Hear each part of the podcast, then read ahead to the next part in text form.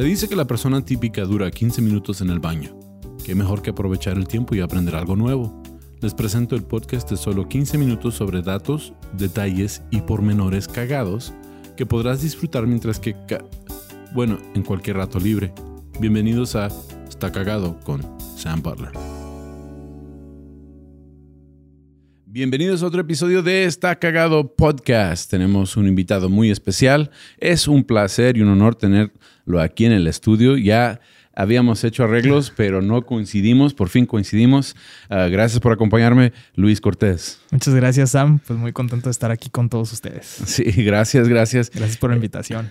Sí, ya teníamos rato ah, tratando de, hacer esto, pero pues con, con ah, horarios de gira, tanto tuyos como de nosotros pues este, se, se complicó un poco la cosa.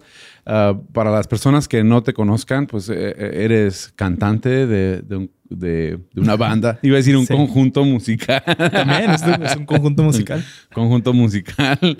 Ah, ¿qué, qué, cómo describes el género de música en el que... En que uh, pues actualmente eh, soy un soy un músico, soy productor y pues toco rock, se, puede, se puede decir, para, para no entrar en mucho detalle. Sí, y muy chido, nomás que yo no quería echarlo a perder, decir, no, es que es punk, es rock, es no. Entonces mejor te pregunto, la primera vez que yo te conocí fue aquí en los estudios cuando estábamos grabando ah, el Late Night con Badilla. Claro y la música de intro de Late Night, de hecho, es algo que tú compusiste.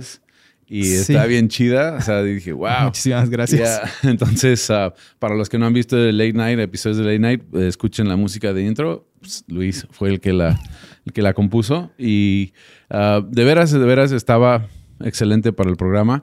Y Muchísimas gracias. Basado en el hecho de que eres músico, escogí un tema que tenía que ver con la música. Perfecto. Y, es un tema que a mí me agarró un poco de sorpresa. Y como me pasó en el episodio anterior, no me di cuenta hasta después de que empecé a buscar información de que en actualidad acaban de sacar un documental sobre el tema y es un documental de, de seis episodios como miniserie. Entonces hay mucha información y hay muchos datos que no vamos a poder cubrir por esa razón. Pero se me hace un dato cagadísimo, algo que, que, a lo mejor la mayoría de la gente no sabe, a menos que sean como Lolo, que sabe todo de música. Eh, digo, Lolo, ¿sabías? dijo, sí, ya sabía. Yo, yo pensé que era algo nuevo, pero aparentemente ya después que busqué información me di cuenta que sí hay bastantes, hay bastante información sobre el tema, pero sigue siendo la misma información. Esta puede ser una pequeña introducción al, tema. Al tema. Para mí es nuevo. Sí, entonces, uh, pero sí es, es, de un tema que pues, a, mí me sacó de onda. Yo, vamos a hablar, como vieron en, en, el, en el, título del, del, episodio, vamos a hablar de los Beatles y vamos a hablar específicamente del quinto Beatle. Sí, todos sabemos, todos sabemos que había cuatro. Yo soy fan de los Beatles, pero no muy fan de los Beatles. O sea, no no sé mucho de ellos realmente. Sí, yo tampoco. Este. Considerando que estoy metido en la música, sé muy poco sobre los Beatles. Ah, entonces, y hay amigos. información nueva. Sí, hay amigos que van a decir, ah, güey, me hubieras invitado, yo sé todo de los Beatles. sí. Pero, pero la neta, um, tuve, tuve la oportunidad de, ir a los estudios Abbey Road eh, en el 2019 y sé, suficiente en cuanto a los virus como para saber que ese era un lugar icónico. Me imagino que está increíble. Sí, y la, y la foto donde van cruzando la, la calle, sí, descalzos. Esa está chida. Yo eh, iba con mis hijas y traté de recrear la foto y ellas dijeron, nah, papá, es muy cursi. Entonces, uh, nomás le tomé la foto ahí a la, a la, calle, Sin nada. sin nada. Y dije, ah, qué chido hubiera estado tener a tres personas que quisieran. Luego la gente te puede poner ahí en la calle, no te preocupes si el internet es un lugar mágico. sí, había mucha gente allí haciendo, ah, posando de la misma forma que los virus en, en el disco. Entonces yo dije, ah, pues tendré que volver con tres amigos para hacer ese, ese jale. Es buen pretexto para volver a visitar Inglaterra. Pero pues el tema, entrando ya al tema, en 1969 los Beatles estaban hartos de la fama, estaban hartos de la música, estaban, no era lo que ellos esperaban.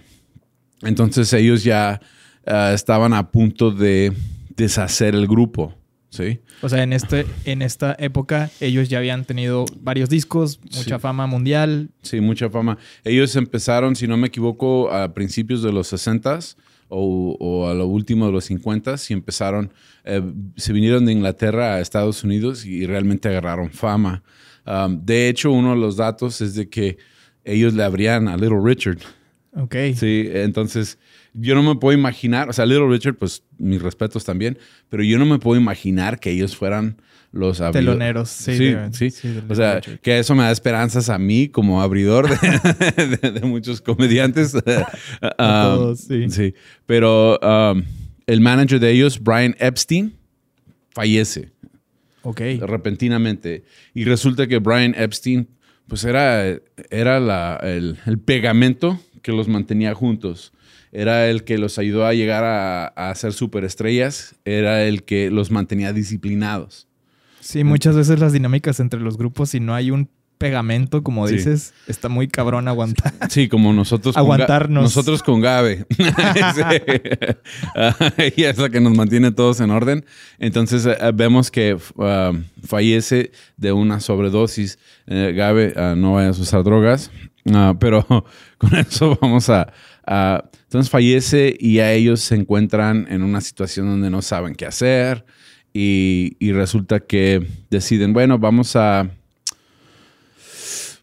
vamos a regresar a, a lo básico. Vamos a grabar un disco.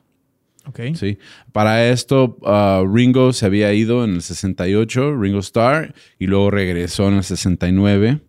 Entonces, uh, O sea, esta fue una salida oficial, eso sí. Sí, dijo- no, no, no sabía eso, por ejemplo. Ya, por dijo- ejemplo. ya salió en el 68 y dijo, no, yo tengo que ir a hacer otras cosas. Regresó en el 69. Paul McCartney fue el que dijo, tenemos que volver a lo básico, tenemos que volver al principio. Ah, entonces decidieron ellos tomar ah, tres semanas y sacar un nuevo disco. Sí. Ok. Entonces ah, se fueron a un lugar. Aquí están los datos, pero no, no me no, creo que es Apple. Se llamaba Apple. um, uh, quiero decir Studios, pero no es Studios, pero y no, no tiene que ver con, con Steve Jobs. O sea, es uh, que era la sede mundial de, de ellos en Inglaterra. Entonces van ahí. Uh, se, les, se les ocurre que estaría chido grabar un documental al mismo tiempo de cómo formaron el disco y utilizar el documental para promover el disco. Claro. ¿ya?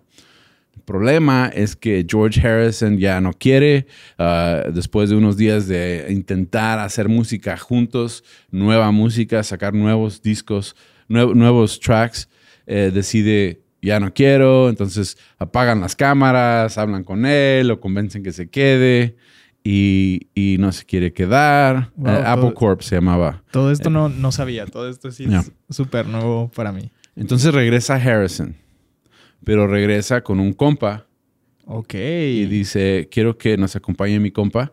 Y él, el compa era pianista, ¿sí? Ok. Y tocaba el órgano musical, tengo que decir eso porque si no la gente empieza con, con sus cosas. Tocaba el órgano, tocaba piano. Y este, este señor se llamaba Billy Preston.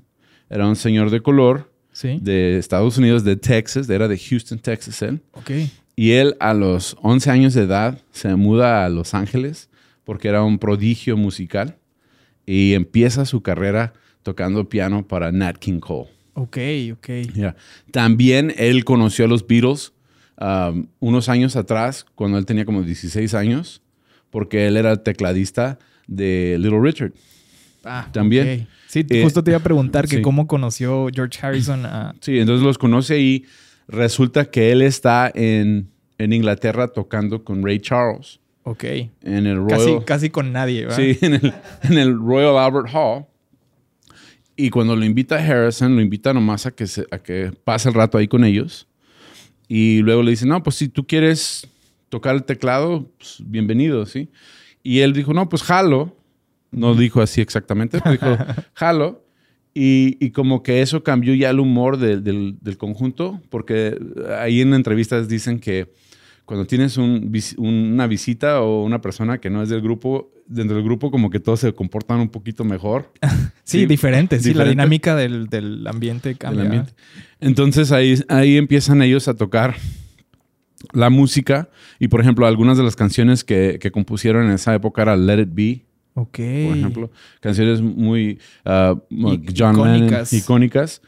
Y lo que pasa es que él agarra el piano y empieza a tocar y tiene, como tiene um, an- antecedentes en jazz, blues, ah, soul, Sí. él empieza a hacer el riff ah, con el piano y se quedan todos como que, ah, eso es, eso es lo que andamos buscando. Y ya él se va a una entrevista Ajá. y hablan entre ellos, dicen, deberíamos de invitarlo a ser parte del grupo. Ok. Entonces él regresa y cuando regresa le ofrecen ya el jale de tecladista de ese disco. Sí. Y pues él, él está acostumbrado a no ser el estelar. sí. Y dice, no, pues está bien. Y él se queda y dicen que es por la influencia de él de que realmente empezó a agarrar movimiento el disco. Empezó a agarrar ah, el ritmo, empezó a agarrar...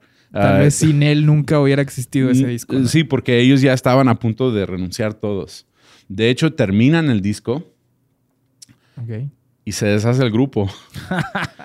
Entonces lanza, lanza el, el- el disco nuevo y ahora el documental es como mala idea, ¿sí? Porque ya el documental, en vez de ser algo que promueva el disco, es como un adiós al, al grupo, ¿sí?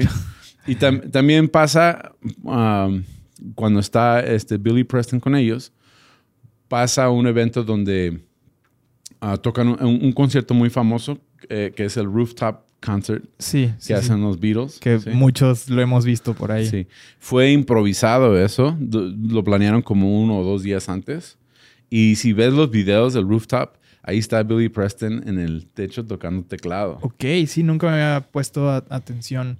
Digo, nun- nunca lo he visto como ni siquiera una canción completa en ese, en ese techo, pero, pero qué cabrón, qué, qué chingón. Sí, y luego no es él el que dice que es el quinto. No fue él el que dijo que era el quinto ah, ah, Beatle, sino que fue. ah, quiero, no quiero decirlo mal.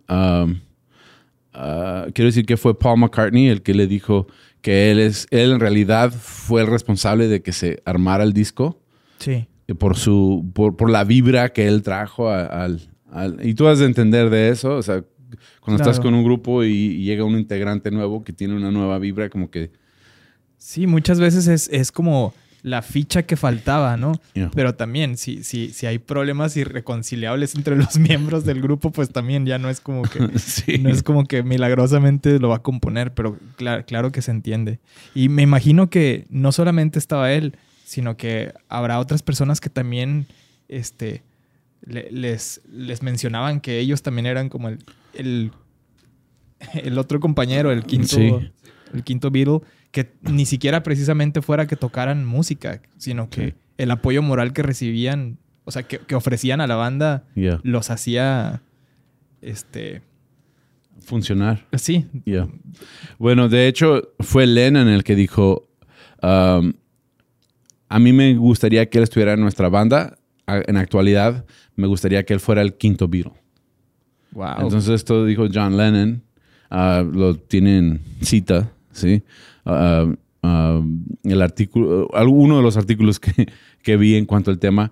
Entonces hay historiadores que dicen, pues hay, hay bastantes personas. Oye, paréntesis, ¿habrá gente que diga que Yoko Ono es la quinta Beatle? sí, yo creo que sí. sí. O sea, yo Díselo lo que no. no digo que Lolo diga, yo digo que hay gente que tal vez sí piense. Bueno, vi un... De hecho, ¿no han visto un meme donde está ella desnuda por atrás? No. ¿No? Sí. sí, de las nalgas y dice, si estas nalgas destrozaron el, el- el- el- los Beatles, pues ah, ah, cobra ánimo. Porque está, está horrible. Un saludo, un saludo a, a todos los traseros del mundo. Sí. No, pero ah, vi un, un- un- algo, un escrito o algo, que Yoko había contribuido muy cabrón a la escritura de Imagine. Yeah. Entonces, digo, wow. Este, kudos to that. Yeah. Eh, pero pero De- también he visto otras cosas donde es súper cagapalos. Digo, Yeah. Es, es una relación tóxica antes de que se den- denominara. antes de que fuera de moda. sí, de moda, sí. Pero hay gente que dice que el manager Brian Epstein fue el quinto Beatle. George Martin, el productor de casi todos los álbumes de los George Beatles. Sí, ah, el basista Stuart Sutcliffe. El, el ah, Otro baterista, ¿no? Baterista, Previo a, sí. a Ringo. Sí, Pete Best, sí, que ellos tienen casos legítimos, o sea, um, de, de poder decir, yo, yo fui el quinto Beatle, sí, Sí, pues sí. sí, porque todos tuvieron mucho que ver. Pero como, como mencionábamos, ah, la diferencia entre ah, Billy Preston y ellos es que los Beatles mismos decían que él era el quinto Beatle. O, o- Más lejos porque McCartney decía que era Brian o George Martin. sí, Sí, McCartney, o sea, de hecho McCartney fue el que dijo a Lennon que no quería que Billy Preston fuera el quinto wow. Ok. Bueno. Aún así tiene mucho cred sí, viniendo de... O sea, de- esos tres, Billy, este, George y, y Brian son los tres que tienen el título como que más... más ha llegado al quinto Beatle. Sí, pues es interesante porque ah, Preston, um, how do you say posthumously?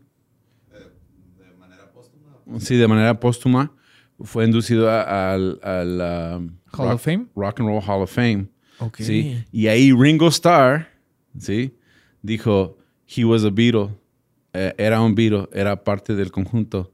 Él nos dio otro sentimiento. O sea que dos de cuatro Beatles, si están Bueno. de acuerdo que, que fue Billy Preston. Entonces sí, él es el, Sí. el más acreditado. Le dice, o sea, para hacer más diferencia, algunos lo llaman The Black Beatle. The Black Beetle. Ok. Okay, not racist, but it's cool. Lo bueno que no le dijeron the stink bug. sí, porque los Black Beetles son esos que cuando los pisas huelen bien feo. Pero eh, esa es la historia y, y, pues los animo a todos a que busquen más información de Billy Preston. Eh, yo, me empe- yo empecé a entrar a, al, a- como le dicen, el rabbit hole Sí. Eh, de YouTube de Billy Preston y es impresionante. Musicazo. Sí, todo lo que él hacía, o sea, siendo un, un prodigio musical desde los 11 años de edad, ah, trabajando profesionalmente con los más grandes. Trabajó con Johnny Cash, trabajó con muchos. Sí. Casi, casi nada, casi nada. Casi nada. Y pues hasta ahorita este, ese es este episodio de Está Cagado Podcast. Eh, se fue muy rápido el tiempo, está muy interesante el tema.